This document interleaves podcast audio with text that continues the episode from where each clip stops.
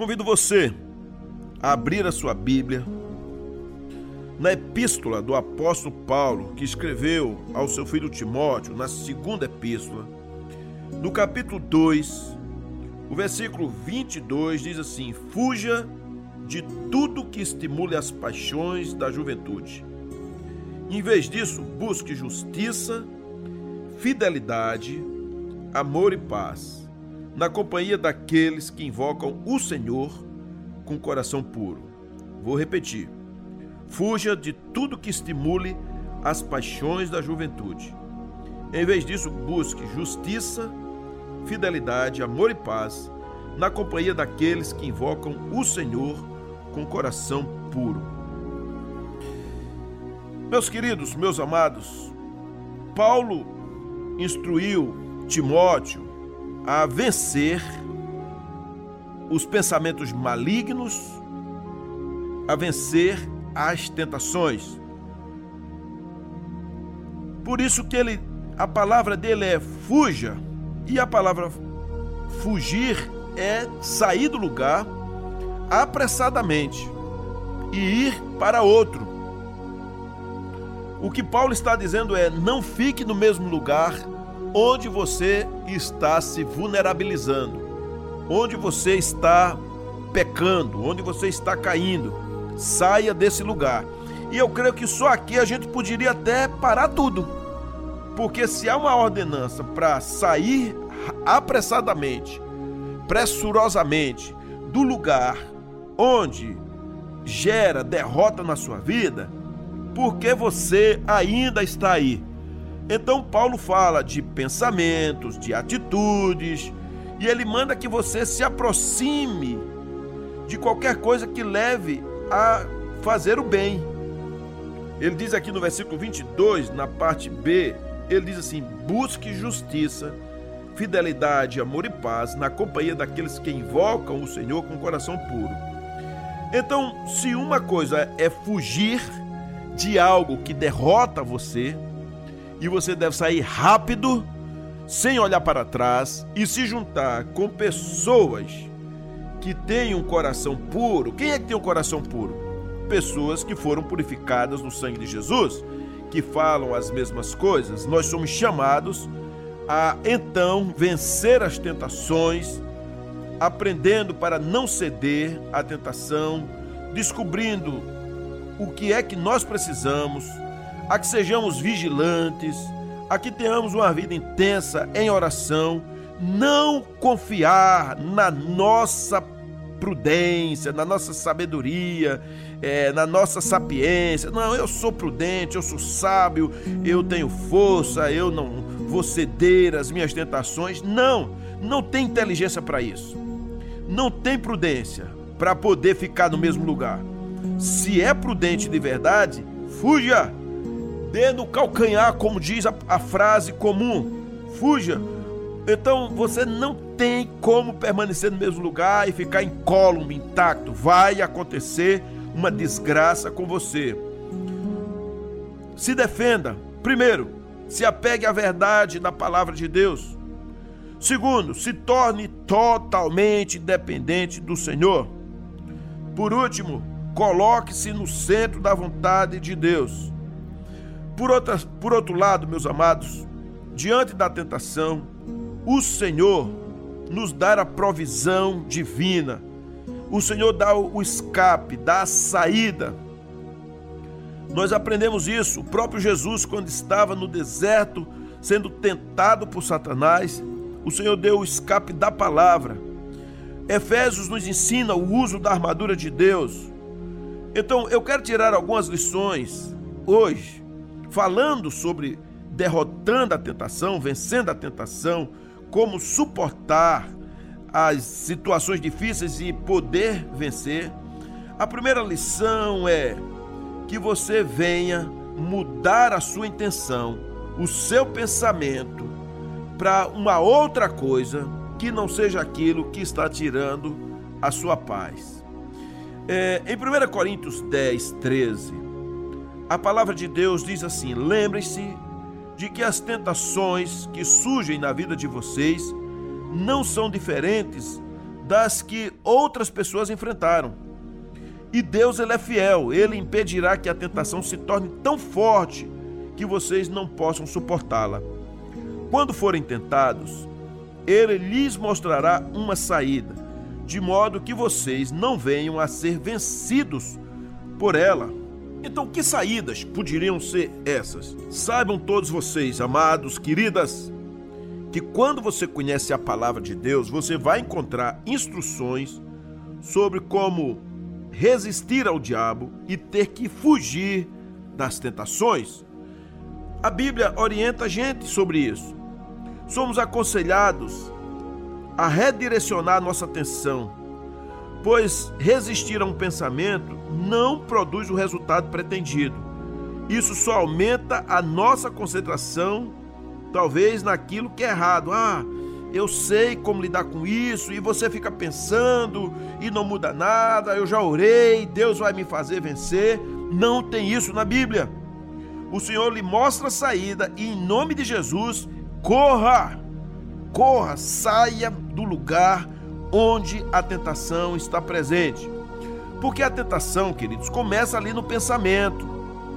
O coração começa a bater mais forte, vai dando quase uma taquicardia, o fôlego ele vai sendo mais rápido, você começa a usar o pulmão com a velocidade maior. Então, para que você venha neutralizar aquilo que está sendo gerado, aquela coisa que vai fascinando, é você mudar a sua atenção, fugir daquele pensamento e começar a se concentrar em outra. Exatamente. Então, combater o pensamento não é o suficiente. Você tem que mudar o canal da sua mente. Começar a pensar em outra coisa. Talvez, tá, vou ligar para um irmão agora que sempre eu sei que é forte no Senhor, que sempre está orando. Eu vou bater um papo com ele agora. Eu vou conversar. É, então pega um livro e começa a ler, ou sai daquele lugar, concentre o seu interesse em outra ideia. Dentro da visão psicológica, é dito que você não pode apagar uma ideia. Ah, até mesmo nós estudamos isso, não é? O RAM, o registro automático da memória. Aquilo está ali, está registrado. Se você não deletar um pensamento novo em 3 a 5 segundos, ele se concentra e sedimenta na sua cabeça. Então, às vezes, você quer sair daquele pensamento e não consegue porque está muito marcado, você está muito ligado naquilo e aquilo machucou você ou, ou trouxe um prazer ou trouxe uma dor, você não consegue sair daquilo. É como a pessoa que tem o vício na pornografia, no sexo, na droga, é, no dinheiro, talvez a fuga seja no trabalho, ou mesmo no patrimônio da igreja, ou nas coisas que ele adquiriu, ou no filho, ou no marido, ou na esposa, num relacionamento. A pessoa não consegue desconcentrar, o tempo todo está focado, é só aquilo tal, e aquilo já está trazendo uma coisa escravizante, malévola. Como poder fazer uma mudança nisso? Você tem que começar a invocar o que o profeta diz. Quero trazer à memória aquilo que vai me dar esperança. E o que é que lhe dá esperança? É um novo pensamento, é um novo foco, uma nova diretriz. Então, queridos, precisa olhar por onde é que entra o pecado na sua vida? Pela memória, pelos seus olhos? Lembra de Jó?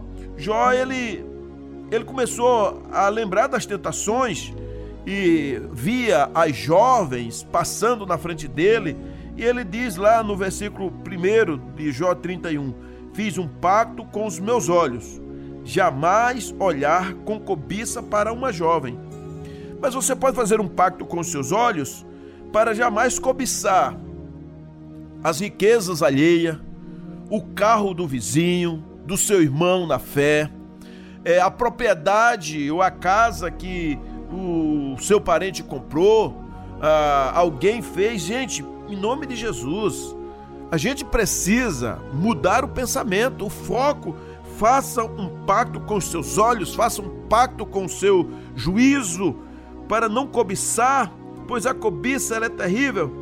Você já se sentiu subitamente faminto depois de assistir um anúncio de comida Ah, que vontade de comer agora aquele sanduíche, é, a, aquela comida chinesa ou aquele churrasco, sabe? É, porque viu uma, uma, propaganda, viu alguém falando e chega, deu um embrulho no, no seu intestino.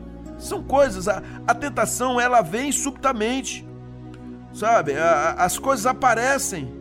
Alguém está contando uma história num testemunho, você começa a viajar e fala: Puxa, passei por uma coisa dessa e foi muito bom, eu gostei, foi um tempo diferente. Nós precisamos começar a copiar coisas boas. Nós começamos a, a ter uma, um movimento onde o nosso coração ele comece a ser direcionado para algo que faça você sair daquilo que pode lhe derrotar.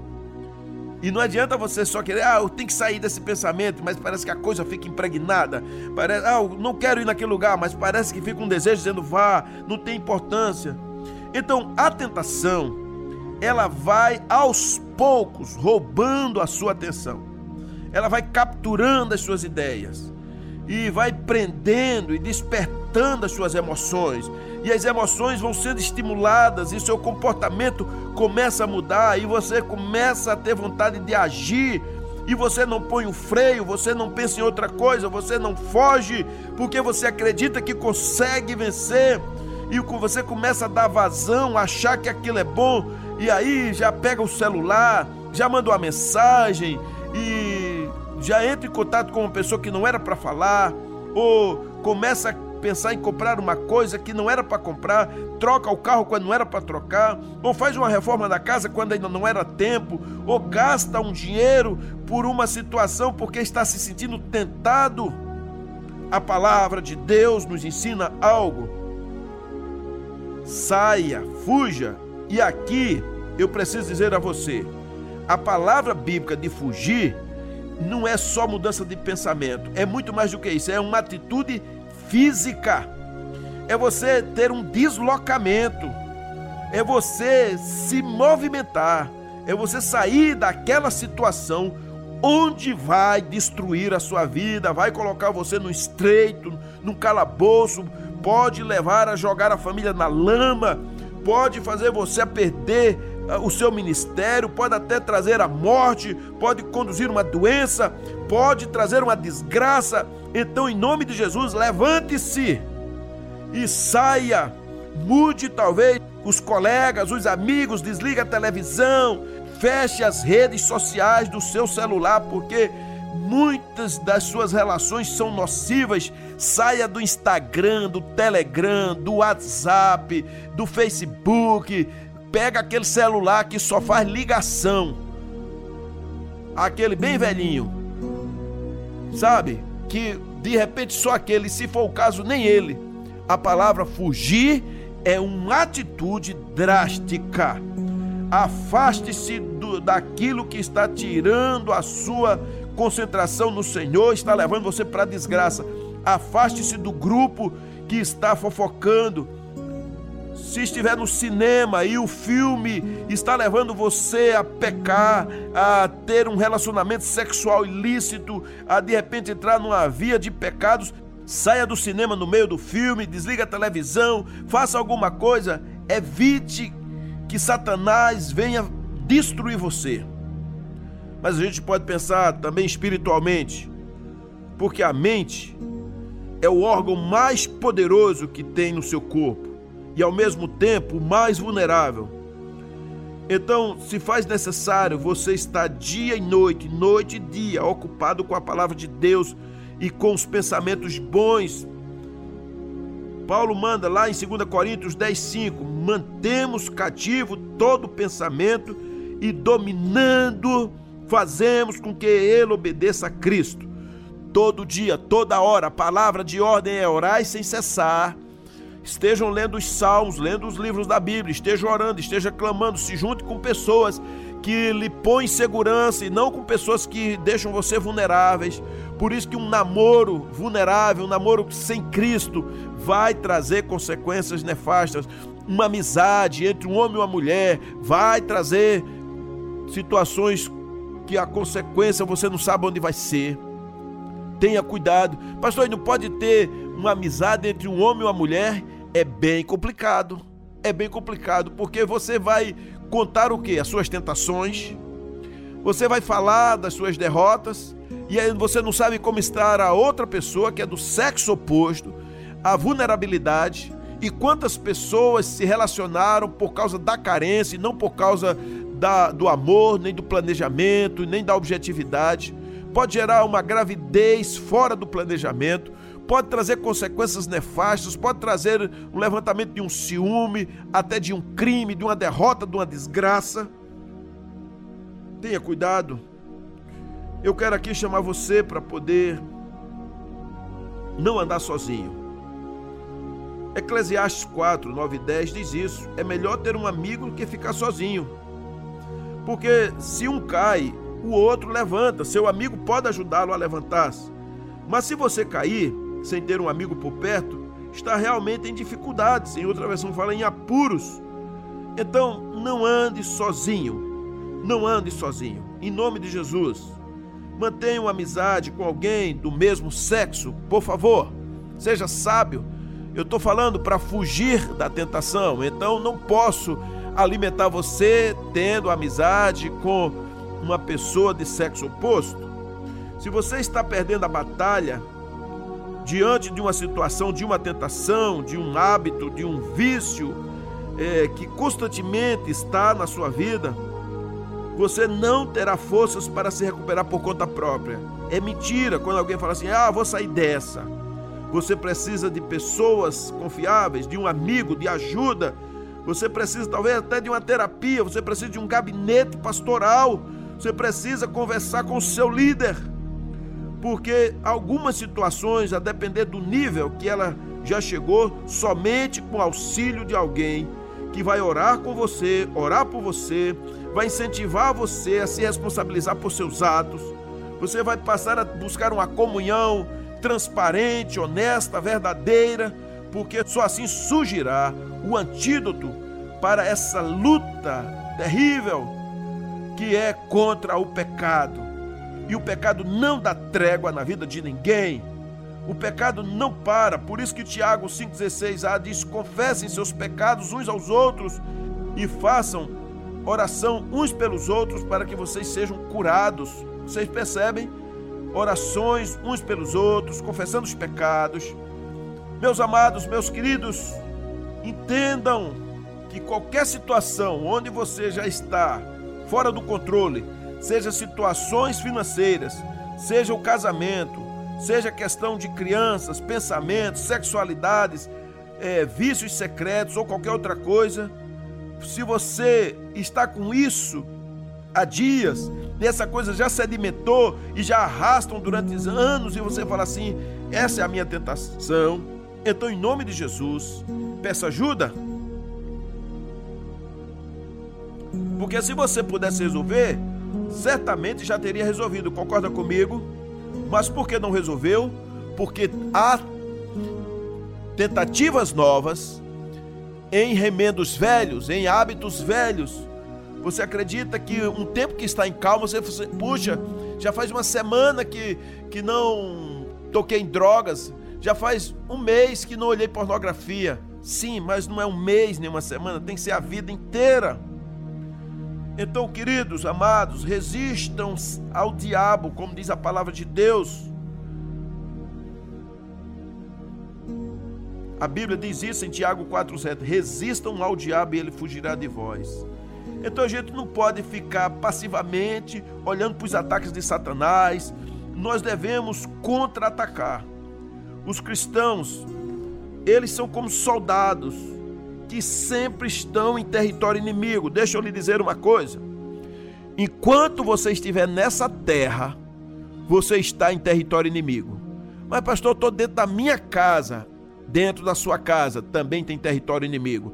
Eu estou no meu negócio, no meu trabalho, na minha igreja. Por isso que tem gente que se diz assim, mas na igreja, e ele é da igreja, e ele é crente. Sim, porque você está em território inimigo. O Senhor fala de novos céus e nova terra. O Senhor está falando de um tempo novo, quando você não estiver mais neste corpo, mas enquanto você estiver andando com este seu corpo aí, tentações virão na sua vida.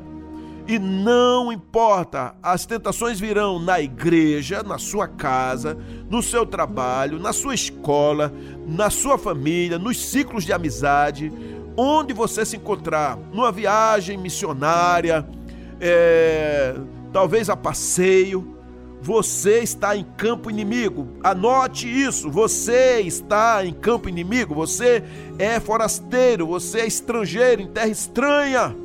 Essa terra não é a que lhe pertence. Você é apenas um missionário aqui. Então não baixe a sua guarda. Satanás não vai dar mole com você. Ele não se cansa. E acabe com aquele negócio. Eu vou envergonhar o diabo. O diabo não se envergonha de nada. Ele é um sem vergonha. O diabo, ele é cínico, ele é o pai da mentira, ele é o destruidor das pessoas. Então, não demole, fuja, fuja da tentação e resista ao diabo. Não fique argumentando com Satanás. Não fique conversando bobagens. Use a arma que o Senhor te dá, que a palavra de Deus. Essa é a única arma. É por isso que você tem que todos os dias guardar versículos na sua memória para derrotar a tentação, para dizer: puxa vida, eu conversei com o Senhor hoje e agora estou diante dessa tentação, minha carne aqui está, eu vou fugir disso. Fuja! Fuja de certos ambientes, fuja de certos lugares.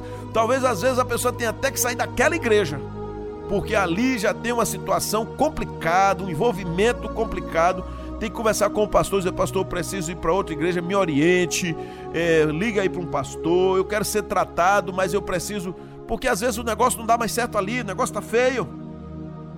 Mas você tem que realmente se levantar e ter coragem. Agora não ande sozinho, não se esconda. Peça ajuda. Peça ajuda. Converse com o seu líder. Saiba que você é uma pessoa vulnerável.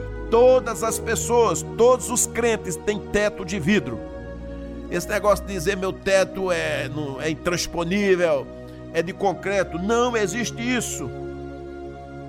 Jeremias diz isso lá no versículo 9 do capítulo 17: O coração é mais enganoso que qualquer outra coisa e sua doença é incurável. Não tem cura, só tem um caminho. Joelhos dobrados diante do Senhor, palavra no coração e o tempo todo em rota de fuga da tentação e enfrentando Satanás de frente. Somos advertidos para não ficarmos autoconfiantes, arrogantes, não ficarmos presunçosos, batendo no peito, achando que é mais santo e que por isso não chega em minha tenda. Chega sim, vai chegar. Então ensine isso a seus filhos. Ensine isso. Ah, meu filho é muito santo. É santo, glória a Deus. O Senhor nos chama para santidade. A verdade, amigos, é que não podemos baixar a guarda, não podemos imaginar que somos imunes à tentação. Ah, eu tenho 80 anos. Tem tentação sim. Os hormônios não se convertem. Todos nós precisamos estar cientes de que somos vulneráveis. Não fique descuidado em situações que irão atrair tentações. Não fique brincando com o pecado, brincando com o diabo, brincando com a sua carne, brincando com o seu celular, brincando com a internet Cuidado com os filmes com que você vê. Lembrem-se, amados irmãos e irmãs, é muito mais fácil fugir da tentação do que uma vez dentro ter que sair. A Bíblia chama para que nós não sejamos meninos, não sejamos ingênuos e autoconfiantes. A palavra de Deus chama a gente para não entrar no fracasso, porque uma vez dentro do fracasso, pode dar muito trabalho de sair e alguns nunca mais conseguiram sair. Então não confie em você. Você tenha cuidado com você mesmo, porque você é um inimigo da sua alma, a sua carne é inimiga da sua alma. Então mantenha-se no Senhor, olhe para Cristo, confesse os pecados, confesse a tentação, abra a boca, ore mais, leia mais a palavra, se junte com pessoas fiéis, se junte mais perto dos líderes que estão diante do Senhor, tenha um, grupo pequeno, multiplicador na sua casa, faça culto na sua casa, cuidado com as conversações, não se envergonhe do Senhor, porque o diabo não tem vergonha de de apresentar você diante do escárnio, levando você à, vergonha, ao vitupério e à desgraça. Quando Satanás bater na sua porta, diga logo de cara: saia daqui, Satanás. Porque você tem que vencer a morte, vencer a tentação, vencer a sua vulnerabilidade. Seja uma pessoa consciente que você está numa batalha, é uma batalha que para andar vencendo tem que estar focado na palavra e é todo dia, toda hora. Então se consagre ao Senhor, jejue, busque a palavra, dobre-se diante dele. Se tiver que mudar de rota, mude. Se tiver que mudar de casa, mude. Se tiver que mudar de, da sua área, do seu bairro, mude. Se tiver que jogar o celular fora, faça isso. Mas ande na vitória, humildemente, cheio do poder do Espírito Santo, derrotando evitando a desgraça, a derrota, a tentação. Saia do vício, cuidado com o que você faz, com o que você fala, cuidado com seus olhos, com o que você anda ouvindo, com o que você anda tocando. Saia da tentação em nome de Jesus e seja mais que vencedor e ande no temor do Senhor, porque o Senhor, ele já deu a vida por você, o sangue de Cristo liberta você de todo o pecado. Ó, oh, queridos, amados irmãos e irmãs, derrotemos a tentação, redirecionando o nosso olhar, colocando a nossa luta espiritual diante do Senhor e a uma pessoa amiga, resistindo fortemente e bravamente às tentações do diabo. E saiba, você não é um robô, você é um ser humano que tem vulnerabilidade. Todos nós temos áreas vulneráveis. Então, cuidado. Um é a raiva, um é a ira, um é a tentação, um é o sexo, um é o dinheiro, é a, a vontade de ter poder. Cuidado com isso. A vontade de ser reconhecido, de, de compensações de feridas. Coloquem tudo diante do Senhor. Cuidado com a sua fraqueza, com a sua vulnerabilidade. Cuidado com a sua carência, com a vontade de resolver a paternidade de todo jeito. Cuidado, em nome de Jesus. Mas tem uma palavra maravilhosa. Deus está no controle. Jesus venceu todas as tentações no nosso lugar. Então confiemos em Jesus, louvemos o nome dele, cantemos um novo cântico ao Senhor, exaltemos a ele, porque somos mais do que vencedores em todas as coisas. Aleluias! Deus seja louvado na sua vida, minha amada, meu querido. Assim seja.